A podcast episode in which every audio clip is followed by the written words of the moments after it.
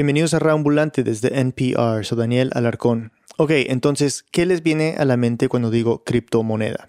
No soy experto y me imagino que ustedes tampoco. Entonces, a ver, antes de esta historia, lo que se venía a mi mente, drogas, compra y venta de armas, dark web, una frase que nunca entendí, trata de personas, pornografía, no sé.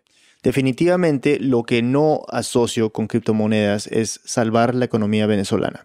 Este es Nicolás Maduro, a finales del 2017.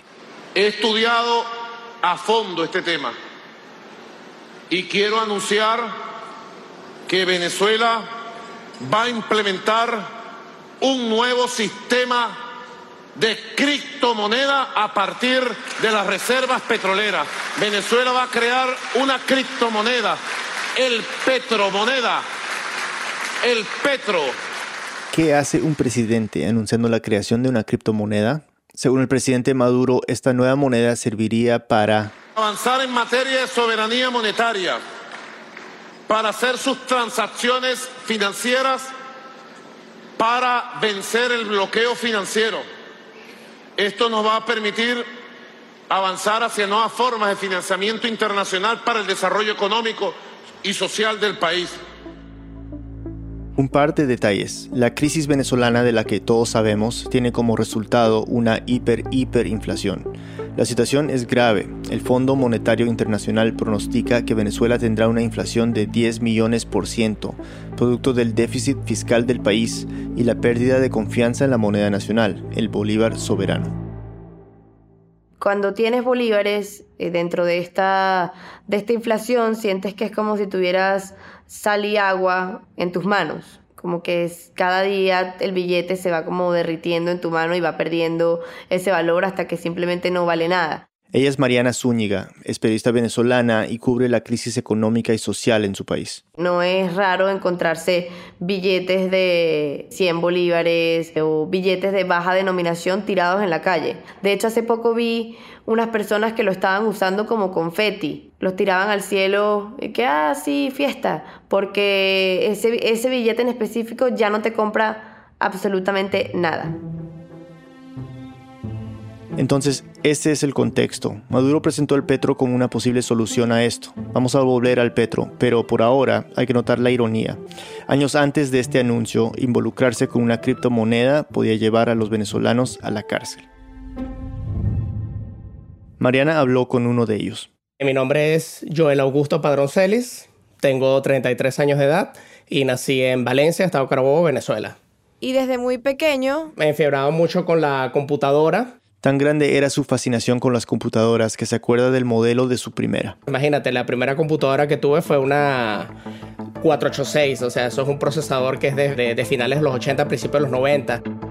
Y después cuando salió el primer Windows, el Windows 3.1, entonces, mira, cómo utilizar un mouse, ¿qué es esto? O sea, llegaba del colegio me quedaba horas en la computadora, eh, jugando un rato y aprendiendo y probando, y con eso fue que me fui adquiriendo ese, ese gusto por la tecnología. Creció obsesionado con las computadoras y a la larga hizo algo con ellas. Estudió ciencias de computación. Y en el 2008 abre Express Delivery, que era un servicio como de paquetería para traer mercancía de Estados Unidos a Venezuela. O sea, imagínate un, DHL, un UPS, o sea, que era una, una tienda de encomiendas donde la gente iba a retirar sus paquetes. Los venezolanos usualmente compraban en Amazon o en eBay o en cualquiera de esas páginas para comprar celulares, televisores, ropa, zapatos, perfumes, todo lo que te pudieras imaginar. Eh, y por supuesto lo mandaban a la oficina nosotros en Miami y nosotros se lo traemos para acá, para, para Venezuela. Su negocio tuvo mucho éxito entre el 2010 y el 2014. Había mucha demanda de productos del extranjero. Hacía negocios todos los días de toda variedad de productos, hasta que un día, a principios del 2015, un cliente le mandó a pedir una computadora especializada a través de su, negocio de importaciones. Y yo personalmente se los entregué y él fue el que me comenta, mira, ¿sabes qué es esto? Y yo que, mira, no, parece una computadora, parece un servidor. Entonces cuando me explica, no, esto es, esto es un, un minero de Bitcoin. Ok, como este es un territorio desconocido para muchos, antes de seguir con la historia de Joel, tenemos que parar un momento para explicar qué es exactamente la criptomoneda. Entonces, atención. La primera criptomoneda fue creada en el 2009 y se llamó Bitcoin. Nadie sabe quién se la inventó, pero su creador, que no se sabe si es una persona, un colectivo o una institución, es conocido con el nombre Satoshi Nakamoto. Desde entonces se han creado más de 2.000 criptomonedas en todo el mundo. Entonces, bueno, la criptomoneda es una moneda digital descentralizada. Moneda porque... Al igual que el dólar o el bolívar o el euro, sirve para comprar cosas. Digital porque... Solo existe en Internet, no, no es tangible, no se puede tocar. Y descentralizada porque... No depende ni de gobiernos ni de bancos para ser regulada. O sea que el sistema funciona sin necesidad de un administrador.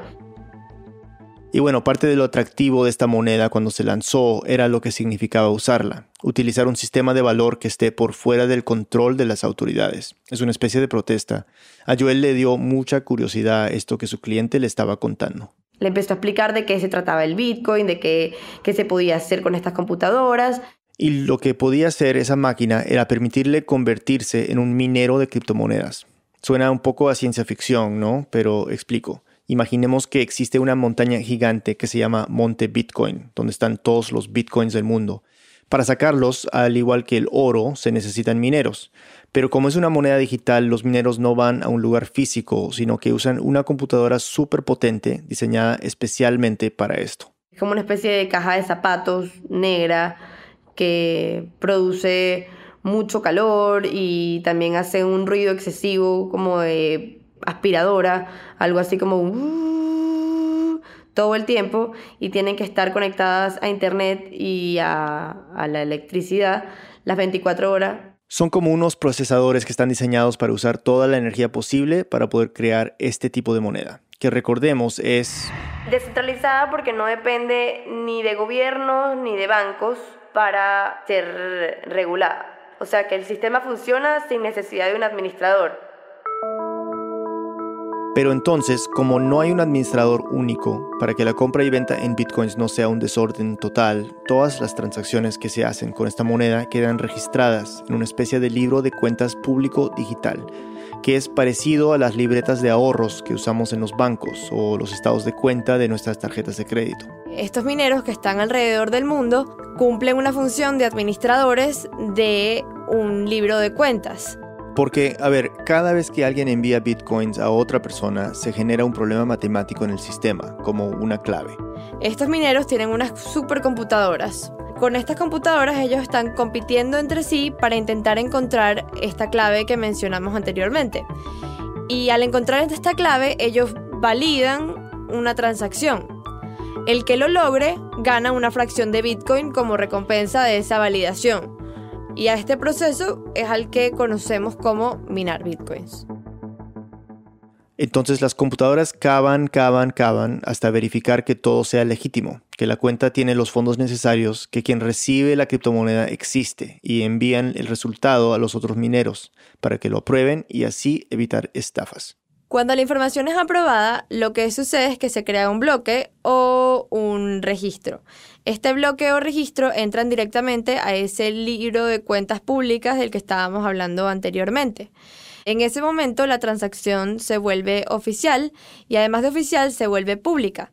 Pero lo que se vuelve público es la transacción. Lo que se sabe es el número de cuenta del usuario del que envía o recibe bitcoins. Es información confidencial quién está detrás de esa cuenta. El proceso tarda alrededor de unos 10 minutos y es tan sencillo como enviar un mail. Pero no son los usuarios los que están realmente eh, detrás de esta tarea tan complicada, sino son las computadoras las que están haciendo todo el trabajo duro para descifrar esta clave que está encriptada.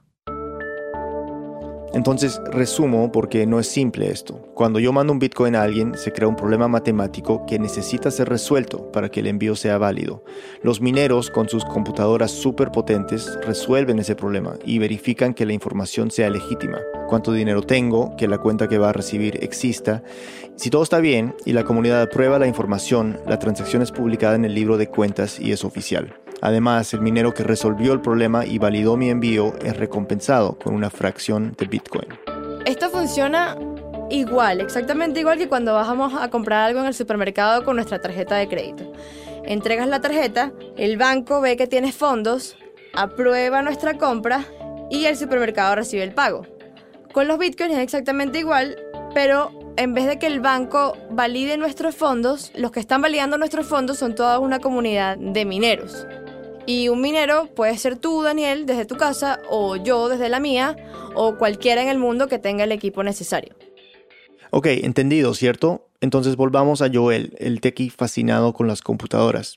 Es comienzos del 2015, mientras él aprendía sobre las máquinas que tenía que comprar y las ventajas de esta moneda, la infraestructura que necesitaba, etc., la crisis económica de Venezuela se hacía cada vez más grave. Se sentía en todos lados, poco a poco esparciéndose por todos los negocios, todos los sectores de la economía, cada familia, cada hogar. Las cosas más difíciles de conseguir en Venezuela, inclusive cosas tan elementales como eh, comida, cosas de supermercado. Ibas al mercado y ya no conseguías, no, mira, no hay detergente, no hay champú, no hay arroz, no hay azúcar. Tenían que acceder al ir al mercado negro para conseguir ese tipo de cosas. Que tenías que comprarle a particulares personas que tenían bodegas pequeñas, sitios informales de, de, venta de comida al doble, al triple de precio es que el gobierno prohibió el cambio a dólares. Para ese momento el gobierno también limita el acceso que las personas tenían a los dólares. El mercado negro toma un posicionamiento mucho más grande. Y bueno, con toda esta situación, el negocio de importación de Joel también empezó a sufrir. Por supuesto, ya mi empresa ya no es tan rentable como antes. Comienza una especie de declive porque, claro, la gente al no tener dólares ya no puede comprar y ya el flujo de mercancía bajó impresionantemente. Bajó más de 70%. Entonces él dice, bueno, yo voy a utilizar los ahorros de todo este tiempo en el que me fue bien para comprar máquinas y minar bitcoins. Compré mi primer minero y lo instalé en la misma oficina de Express Delivery donde atendía a mis clientes, pero en la parte de atrás, por supuesto, una parte un poquito más retirada. Ahí coloqué mi primer minero. Joel prendió la máquina, que le costó 600 dólares más o menos, bajó los programas necesarios para minar los bitcoins y la dejó allí, conectada las 24 horas del día al Internet. Y solo un mes después se sorprendió al ver que... Sí me dio la cantidad de bitcoins que yo había calculado porque me estaba generando como 120, 150 dólares mensuales, una cosa así. Entonces yo pasé el primer mes, me generó ese dinero y que, oye, sí, sí funciona. Cuando él empezó a ver los resultados, dijo, pero voy a comprar más mineros. E hizo una inversión grande. Yo tuve nueve máquinas, nueve mineros en total. Era un costo aproximado como de, ponle 20 mil dólares, entre lo que es el costo del minero, el costo de las fuentes de poder, toda la infraestructura que hice, porque tuve que hacer un, un extractor industrial con un, como, como una especie de ducto para poder sacar el aire caliente, tuve que comprar otro tablero eléctrico, todas esas cosas. Eh, bueno, lo que más le emocionaba a Joel claramente es que la tendencia que tiene esta moneda a subir. Sobre todo en comparación con las monedas tradicionales como el dólar o el euro. Esos valores dependen de los gobiernos centrales, a diferencia del Bitcoin, que vale la pena repetir, es descentralizado.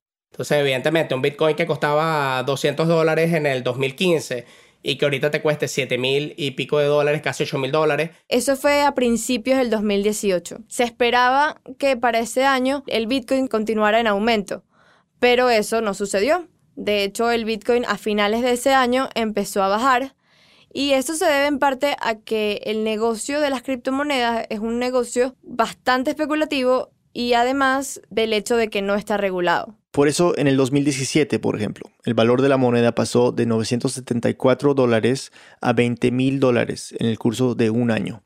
Y bueno, justo cuando la moneda solo aumentaba más y más de valor es que Joel comenzó a minar.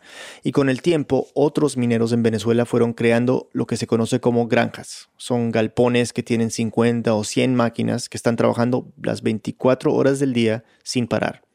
O sea, las nueve computadoras de Joel eran nada en comparación con lo que estas granjas hacían. Y a ese nivel, la infraestructura ya es otra. Tienen extractores industriales de aire para poder sacar el aire caliente hacia afuera. Algunos tienen sistemas de refrigeración, o sea, aires acondicionados industriales para poder tener eso una temperatura adecuada. El consumo de electricidad es impresionante. Una sola máquina consume lo mismo que consumen un par de refrigeradores y un televisor prendido todo el día. Que es bastante, bastante electricidad. Lo que pasa es que en Venezuela la electricidad es 80% subsidiada por el gobierno. El atractivo de minar en Venezuela precisamente se debe a que el, costo de electricidad en Venezuela es muy bajo. Estamos hablando de que la gente puede pagar 3 dólares al mes en electricidad, con el aire acondicionado a toda máquina y sin apagarlo nunca. Ese subsidio explica por qué Venezuela es reconocido como uno de los países donde es más lucrativo minar Bitcoin en el mundo. Joel conocía cada vez más a personas que estaban minando, sus amigos, los clientes de su local, y es que era rentable, podían hacer 200 o 300 dólares adicionales al mes, lo que es muchísimo dinero en Venezuela, y además el Bitcoin seguía subiendo de valor con el tiempo. Era un negocio redondo. A quien no le entusiasma poder hacer dinero adicional en un mes y, y lo que tú inviertes lo puedes recuperar en 5 o 6 meses y después lo que te queda son ganancias. Joel siente un respiro porque a pesar de la crisis él, él está ganando dinero, se está recuperando ya en seis meses había recuperado alrededor de 7 mil dólares. O sea, él, iba viento en popa a recuperar sus 20 mil.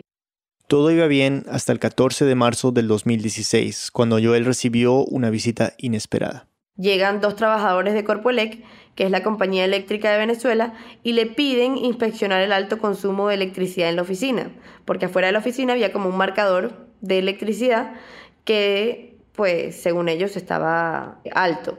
Entonces Joel los deja pasar, le muestra sus máquinas, no le dice que son máquinas de producir Bitcoin, le dice que son unos servidores que consumen mucha electricidad y los caballeros se retiran. Pero media hora después vuelven. Vuelve otra vez uno de los empleados que habían entrado allí con otros dos señores que ya tenían ya este, uniforme, camisa, pantalón, y entran y uno de ellos se identifica como el comisario del SEBIN. El SEBIN es la policía política y el servicio de inteligencia del gobierno de Venezuela. Y me dice que van a entrar porque necesitan revisar este, ese consumo eléctrico.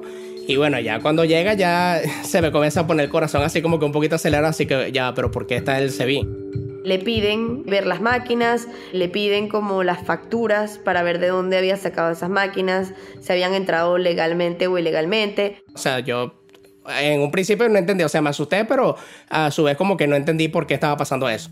Yo él le muestra las facturas, ellos le dicen estas facturas no son válidas. Porque según dijo el jefe del SEBIN del momento en una entrevista, no tenían los manifiestos de importación respectivos. Así que deciden confiscar sus máquinas y se lo llevan a un cuartel detenido. Una pausa y volvemos. Este podcast de NPR y el siguiente mensaje son patrocinados por BetterHelp. BetterHelp te da acceso a terapeutas licenciados que se especializan en problemas como la depresión, el estrés, la ansiedad y más Conéctate en línea con tu terapeuta en un espacio que es seguro y privado, siempre a tu conveniencia. Recibe ayuda cuando quieras y a tu propio ritmo. Coordina videollamadas o sesiones por teléfono seguras. Además, tendrás un chat en el que podrás escribirte constantemente con tu terapeuta. Para más información, ingresa a betterhelp.com/npr y obtén un 10% de descuento en tu primer mes. Durante 20 años, Wait Wait Don't Tell Me se ha burlado de las noticias con comediantes y celebridades invitadas. Tenemos rimas tontas, imitaciones pésimas. Si crees que las noticias son una broma, espera que escuches Wait Wait Don't Tell Me. Encuentra nuevos episodios todos los sábados. Antes de empezar el día, quieres saber qué está pasando en el mundo. Para eso existe Up First. Es el podcast de noticias matutino de NPR las noticias que necesitas para afrontar el día en más o menos 10 minutos. Escucha Up First todas las mañanas del lunes a viernes. Estamos de vuelta en Reambulante. Soy Daniel Alarcón. Antes de la pausa, Joel fue arrestado por el SEBIN, el Servicio Bolivariano de Inteligencia Nacional. Lo llevaron a un cuartel que queda a unos 15 minutos de Valencia en un municipio que se llama Nagua Nagua.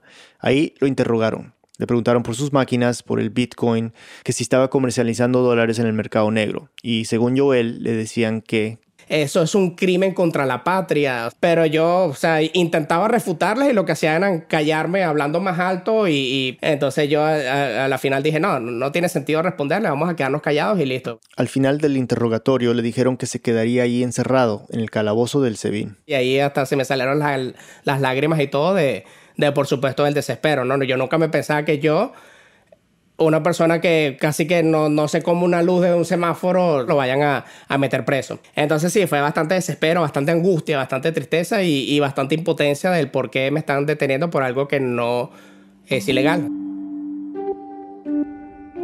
Tienes razón, minar bitcoins en Venezuela no era ilegal en esa época. Es más, ni siquiera existía el término de criptomonedas en las leyes, casi nadie sabía bien lo que eran.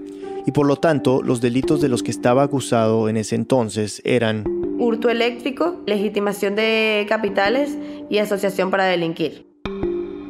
Joel dice que le ponen otro tipo de delitos pues para poder culparlos de algo. Porque para acusarlo de asociación para delinquir, tenían que primero demostrar que él se había reunido con más de una persona para organizar un crimen, cosa que Joel no había hecho. Sobre el hurto de energía, en Venezuela uno se puede ir a la cárcel de 2 a 6 años, y cuando arrestaron a Joel había una gran crisis eléctrica. O sea, la electricidad se iba en las casas casi todos los días, un periodo de 4, 5, 6 horas. Entonces, ellos como que se afincaron de eso para poder construir el caso hacia nosotros. O sea, según Joel, los oficiales del SEBIN argumentaban que él y los demás mineros eran en parte responsables de la crisis eléctrica del país, porque estaban robando energía. Pero Joel no estaba haciendo eso. Sí, sus cuentas eléctricas eran altas, pero siempre tuvo un consumo dentro del rango legal que permite una oficina en esa zona de Valencia. Pero había un cargo aún más serio y tenía que ver con una ley de la época de Chávez, del 2010. Básicamente, desde ese entonces, el gobierno monopolizó la compra y venta de dólares. El objetivo era regular el valor del bolívar. Y las multas por violar esta ley eran serias. Puede ser el equivalente al doble de la operación o, si era superior a los 20 mil dólares, cárcel. Con Bitcoin siendo otro tipo de monedas que después puedes cambiar a dólares, el problema es que queda dentro de esa área gris, porque se supone que no es una moneda legal tampoco, o sea, no es como ni, reconocida, no es un dólar, ni es un, ni es un euro, ni es un peso. O sea, si Joel estaba minando y cambiando dólares, estaría violando la ley. Pero por la misma naturaleza de las criptomonedas, eso no se podía probar. Las transacciones, recuerden, son anónimas. Sea como fuera, Joel se estaba enfrentando hasta 12 años de cárcel. Y a pesar de que Joel les explicaba que el Bitcoin no es un dólar y que no estaba trabajando como una casa de cambio, no le hicieron caso e igual lo tenían detenido en el calabozo del SEBIN. Una vez allí, Joel se encontró con otro minero que lo habían arrestado por lo mismo, el mismo día. Ambos pensaron que no iban a estar por mucho tiempo y que dando una factura en otro formato o pagando una multa los iban a soltar. A Joel le dicen que lo iban a detener por un plazo de 24 o 48 horas y él juraba en su cabeza, bueno, vamos a salir pronto de esto, esto no, no puede ser tanto tiempo. Entonces a él lo llevan al Palacio de Justicia ante los fiscales, él va a esta audiencia con su abogado. O sea, bastante tajante el fiscal decía el mismo discurso, ¿sabes? El mismo discurso de, que esto es un crimen contra la patria, que estos mineros están sacando las divisas del Estado, que se está robando la electricidad, que esto fue contrabando y no pagaron los tributos y los impuestos necesarios. Al final de la audiencia, la jueza le desestimó los cargos de legitimación de capitales y asociación para delinquir, porque no podían comprobar que esto era así pero mantuvo la de hurto de energía y con ese cargo Joel fue enviado de vuelta al calabozo. Le dijeron que tenía que esperar 45 días para una nueva audiencia donde se resolvería su caso. Y mientras Joel esperaba... Y en ese momento comienza como un proceso legal muy largo Joel se empieza a desesperar con cada día que pasa y al mismo tiempo hay arrestos y detenciones de personas que se dedicaban a minar Bitcoin en todo el país. Policías, inspectores del SEBIN, Guardia Nacional. O sea, parecía ser como una redada a, a nivel nacional que había empezado en la ciudad de Valencia.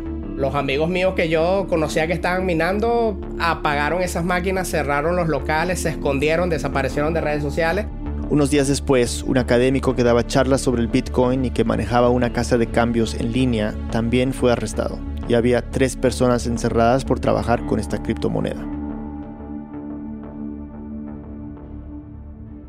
El calabozo era como bastante, era pequeño, estrecho, eh, habían 13 personas junto a ellos. Se dormía en colchonetas, que era prácticamente dormir en el piso.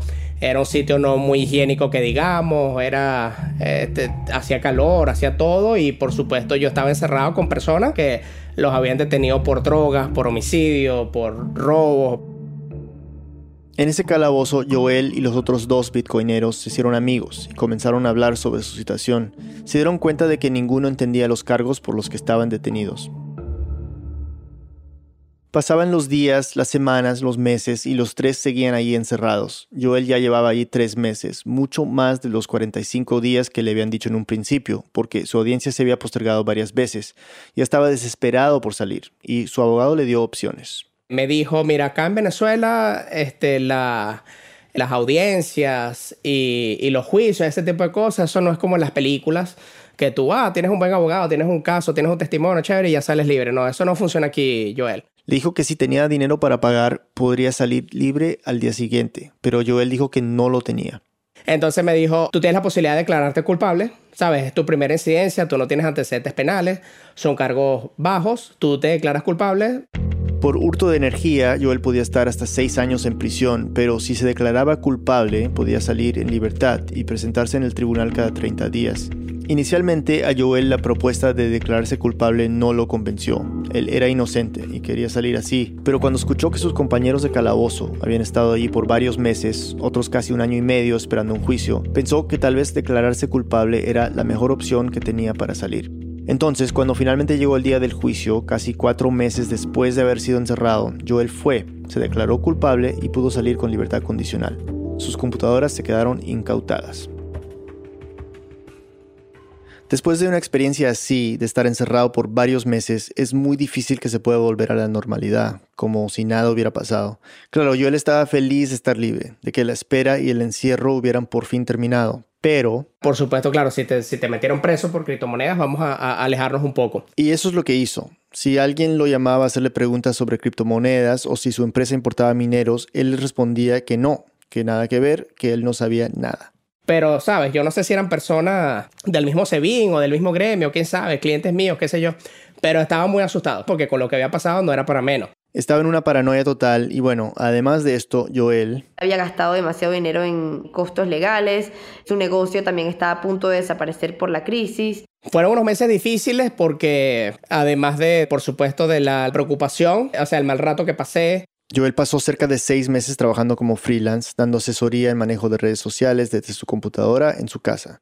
Con lo que ganaba, tenía dinero para cubrir sus gastos básicos, pero llegó un momento en que ya no era suficiente. Joel empieza a entrar la piquiña otra vez por temas de dinero y empieza a asesorar a otros mineros. Que ahí en, enero del 2017 ya como que me, arriesgué un poquito y, y comencé a trabajar un poquitico bastante clandestinamente y con gente de meramente confianza mía. Y bueno, lo hace con mucha cautela, especialmente al principio, porque tiene miedo que lo vuelvan a arrestar. Era una situación de riesgo, pero es que, sabes, en Venezuela casi cualquier situación es una situación de riesgo. Entonces yo dije, bueno, necesito arriesgarme un poco porque necesito, sabes, recuperar todo el dinero que, por lo menos un pedacito de todo lo que perdí con lo que me pasó. Joel está hablando de los 20 mil dólares que invirtió en las máquinas, del dinero en los abogados, de los clientes que tenía y su negocio. Dada la situación de Joel, estaba más que sorprendido cuando a finales de ese mismo año, 2017, Venezuela anuncia la creación de su criptomoneda. El presidente Maduro hizo ese anuncio que mencionamos al comienzo. El Petro se va a llamar. El Petro. El Petro en sí es una paradoja, una moneda digital que depende y es regulada por un gobierno central, algo totalmente opuesto a uno de los principios de las criptomonedas, la descentralización, que sean los usuarios los que la controlan. Para Joel había algo aún más absurdo. Tú no podías comprar el petro con bolívares, tenías que comprarlo con dólares. Y el dólar es de Estados Unidos, que es el imperio y el capitalismo y es el criminal, la cosa. Entonces, wow, así como que es absurdo, es estúpido. A pesar de lo absurdo que le parecía a Joel, con el anuncio del Petro él vio una oportunidad. Lo que me interesaba era lo otro que estaban diciendo, que era la cuestión de la legalización de la minería, la legalización de la criptomoneda. Y sobre todo le interesó algo que dijo el superintendente de la criptomoneda venezolana, Carlos Vargas. Es cierto que han ocurrido procedimientos de incautación que nosotros desde la superintendencia consideramos ilegales. Es cierto que ha habido un asedio de funcionarios inescrupulosos que eh, se han beneficiado o se benefician permanentemente de la extorsión a este sector en Venezuela. Estaba hablando de lo que le pasó a Joel y a muchos mineros en el país que habían sido arrestados y sus máquinas incautadas. Y sobre esto último, Vargas dijo que... Esos equipos los vamos a recuperar, esos equipos tienen que devolverlos porque esos equipos no pueden estar por allí. Eh, también en el anonimato y en la clandestinidad seguramente produciendo a favor de tal o cual. Es decir, mineros como Joel podían recuperar sus máquinas. Eso sería fabuloso. Ya las máquinas ya no valen lo mismo que antes porque esas máquinas se, se, se deprecian a medida que pasa tiempo, pierden valor. Pero oye, por lo menos pueden valer algo, pues pueden valer, qué sé yo, 4 mil, 5 mil dólares, lo que sea. Oye, mejor que cero. Así que vamos a hacerlo. Entonces, en marzo del 2018, Joel, asesorado por su abogado, va a las oficinas de la fiscalía para recuperar sus máquinas. Él hace un pedido oficial y se va. El abogado me dice que eso se puede demorar un tiempo, que tenemos que darle un, un par de días que lo revisen la cosa y vamos a ver qué respuestas nos dan, ¿no? Pero ese mismo día, yo veo que a las 7 de la noche en mi casa se escuchan unos ruidos afuera y comienzan a golpearme fuertemente la puerta de mi casa y me tocan fuerte, fuerte, fuerte y yo pregunto quién es. Y le dicen que son comisarios del SEBIN automáticamente cuando me dicen eso ya, wow, se me vino así todo, se me revolvió el estómago, toda la cosa, la garganta se me puso así que me quedé en shock pues. Y es así como que, wow, Dios mío, ¿qué está pasando aquí? Y estaban tocando la puerta bastante fuerte, o sea que yo pensaba que eso lo podían tumbar en, en cualquier momento. Y bueno, él abrió la puerta. Los inspectores, digo yo inspectores entre comillas porque nunca se identificaron, ¿no? Yo me dijeron que eran Sebin, pero nunca mostraron un carnet ni nada por el estilo y llegaron para allá. Uno de ellos me agarró, el otro buscó rápido por la casa, o sea, hizo una revisión de la cocina, la cosa y tal. Yo no sé si estaban buscando minero o estaban viendo si yo estaba con alguna otra persona. Y entonces, sin me di muchas palabras, sin nada, yo por supuesto diciendo, ¿pero qué pasó? ¿Qué hice? ¿Qué es lo, qué es lo que pasa? Yo no he hecho nada malo. Lo agarraron con fuerza y lo sacan del apartamento. Por supuesto, ya eso no pareció una detención, eso pareció un secuestro. Y realmente fue un secuestro. Le tapan los ojos, manejaron como 45 minutos y lo soltaron en una habitación oscura. Y ahí yo estaba llorando, ya estaba ya, estaba súper grave y me dejaron encerrado en ese cuarto allí. A mí se me pasaron por la mente dos cosas. O era un secuestro para pedirme dinero, un secuestro expreso o cualquier cosa de, para pedirle dinero a mi, familia, qué sé yo. O era relacionado a lo que había ido en la mañana de dejar el, e, ese documento en la fiscalía, de pedir los mineros. Algo así como que, no sé, como que alboroté el avispero, así como que este, hice algo que no debía haber hecho, pues. Algo así como que tenía que quedarme callado y no podía estar exigiendo ese, ese documento de devolución. Hay que explicar que Joel tenía sus sospechas sobre qué había pasado con sus máquinas cuando no se las devolvieron. Cuando Joel salió de la cárcel en el 2016, revisó su correo electrónico y vio que había recibido un mensaje automático cuando él apenas llevaba dos meses encerrado. Me llegó una notificación de que, ay, mira, las máquinas fueron conectadas y después ellos las reconfiguraron para que no me llegara más cosas. Entonces esas máquinas las conectaron, las pusieron a producir. O sea, según Joel, alguien dentro del SEBIN estaba utilizando sus máquinas para producir bitcoins y cuando entregó el documento para recuperarlas puso a alguna gente en problemas. Y bueno, aunque no tiene pruebas, Joel dice que eso podría explicar su detención. A la mañana siguiente de que lo sacaron de su casa, lo llevaron a otro sitio, donde los agentes lo interrogaron sobre la solicitud que había entregado por sus máquinas. Le preguntaron si había hablado con algún medio de comunicación, si lo había publicado en algún sitio. Yo le dije que no, no, no, eso lo conversé con mi abogado, fuimos para allá y más nada. Que me dijeron que no tenía que estar yendo para allá, que eso no, esas máquinas ya, esas máquinas no, no me pertenecían eso no era problema mío y no podía estar tocando agua porque lo iba a poder lamentar. Después le preguntaron que si conocía a alguien más que estuviera minando bitcoins. Y cuando Joel dijo que no. Y allí sí se, se, tornaron bastante salvajes, ahí sí me empujaron de la silla, te, me dieron una patada, o sea, ya la cosa ya se tornó violenta. Yo me mantuve firme en el decir de que yo no conozco nada, o sea, no conozco a más nadie que esté minando. A los que conocía que estaban minando o se fueron del país o, o desaparecieron del mapa completamente. Entonces le dije así, le dije, bueno, si quieres yo no pido más las máquinas de fiscalía, quédense con esa vaina, chévere. Lo agarraron y lo encerraron dentro de una habitación donde hacía muchísimo calor, no le dieron comida, no le dieron, no le dieron agua tampoco. Eh, según yo, él pasaron unas 48 horas hasta que lo fueron a buscar otra vez, lo metieron en un carro y luego lo dejaron botado en una carretera a unos 45 minutos de Valencia. Joel no quería volver a su casa y se fue donde un amigo. Y allí llamó a su mamá a decirle que estaba bien y le contó lo que había pasado. Su mamá llamó al abogado de Joel. Joel decidió quedarse en la casa de su amigo por un tiempo, por si lo buscaban otra vez. Y unos días más tarde, dos patrullas de policía llegaron a la casa de su mamá. Entran prácticamente a la fuerza para buscarme a mí. Y lo citan a comparecer en la policía. Joel estaba aterrado, era como revivir todo lo que ya había sobrevivido, estar encerrado, la impotencia de verse frente a una justicia quebrada. Entonces a Joel le quedó una última opción para salir de esto. Su hermano, que vivía en Miami, le había comprado un pasaje para que fuera a visitarlo por unos meses mientras las cosas se calmaban para él en Venezuela. Y al encontrarse con esta nueva citación de la fiscalía, Joel... Conversé con mi mamá al día siguiente y dije, eh, mamá, yo me voy a ir para Estados Unidos y no voy a regresar. Joel jamás se imaginó viviendo fuera de Venezuela. No fue su plan a pesar de la crisis, pero ahora vive con su hermano en Miami y trabaja como chofer de Uber. Solicitó asilo político en Estados Unidos y está esperando respuesta. No tiene planeado regresar a su país. A finales del 2018, el presidente Nicolás Maduro anunció que ya se podían comprar petros y podía hacerse con monedas convertibles, como el yuan, el rublo ruso o el euro, o que podían ser intercambiados con bitcoins. Según él, se podían pagar ciertos bienes y servicios como gasolina, pasaportes en todas las embajadas venezolanas del mundo, comprar casas y rentar habitaciones. Y aunque cualquiera podía comprar petros, la minería solo estaba a cargo del gobierno venezolano. Pero el sistema ha tenido sus fallas desde el comienzo. Solo se podía comprar petros con dólares o euros en las ventanillas de la Superintendencia Nacional de los Criptoactivos y Actividades Conexas de Venezuela, o en el portal web con Bitcoin. Además, el petro era intransferible y si alguien lo adquiría no podía extraerlo de su cuenta, sino que quedaba en la billetera digital administrada por el gobierno. El gobierno invitó a los mineros a registrarse, una especie de legalización de facto para regular la minería en el país, pero con un asterisco. Los que no se registraban, y aquí cito al superintendente de la criptomoneda, quedará al margen de la ley y se declarará un delito de minería ilegal.